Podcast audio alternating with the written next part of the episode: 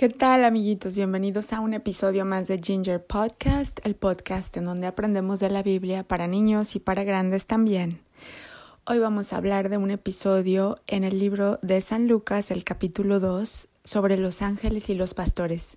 En el episodio anterior hablamos del nacimiento de nuestro Señor y Salvador Jesucristo un día muy especial. Ese día tan especial, Dios estaba preparando a toda la tierra para que se enterara.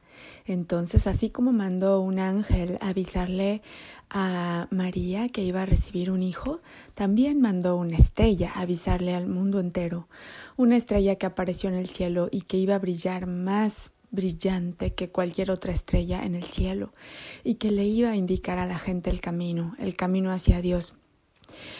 ¿En dónde crees que nuestro Creador, Dios Padre, hubiera puesto esa estrella? ¿La iba a mandar a los reyes, a los grandes gobernantes, a la gente famosa?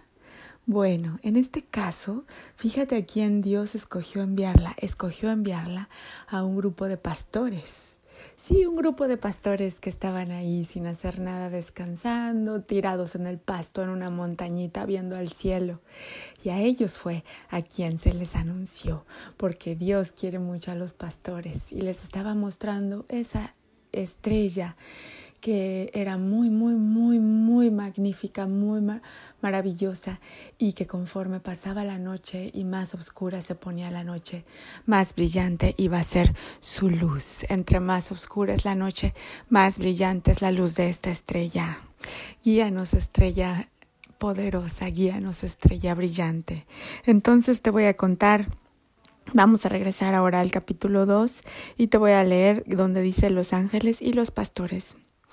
Había pastores en la misma región que velaban y guardaban las vigilias de la noche sobre su rebaño. Y he aquí se les presentó un ángel del Señor, y la gloria del Señor los rodeó del resplandor, y tuvieron gran temor.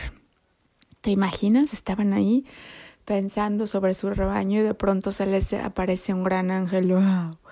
Pero el ángel les dijo, no temáis, porque aquí os doy nuevas de gran gozo, que será para todo el pueblo que os ha nacido hoy en la ciudad de David un Salvador, que es Cristo el Señor. Este os servirá de señal. Hallaréis al niño envuelto en pañales, acostado en un pesebre. Y repentinamente apareció con el ángel una multitud de huestes celestiales que alababan a Dios y decía Gloria a Dios en las alturas, y en la tierra paz, buena voluntad para con los hombres. Sucedió que cuando los ángeles se fueron de ellos al cielo, los pastores se dijeron unos a otros Pasemos pues hasta Belén y veamos esto que ha sucedido y que el Señor nos ha manifestado. Vinieron pues apresuradamente y hallaron a María y a José y al niño acostado en el pesebre, y al verlo dieron a conocer lo que se les había dicho acerca del niño. Y todos los que oyeron se maravillaron de lo que los pastores les decían. Pero María guardaba todas estas cosas meditándolas en su corazón. Y volvieron los pastores glorificando y alabando a Dios por todas las cosas que habían oído y visto, como se les había dicho. Gloria a Dios. Así es que nunca pensemos que somos demasiado pequeños para que Dios nos envíe una señal. No, a Dios le gustan los pequeños de corazón, la gente que es dulce en su corazón. Tú eres así, estoy segura. Y por lo mismo te felicito. Que Dios te acompañe siempre y nos vemos en el siguiente capítulo. Hasta pronto.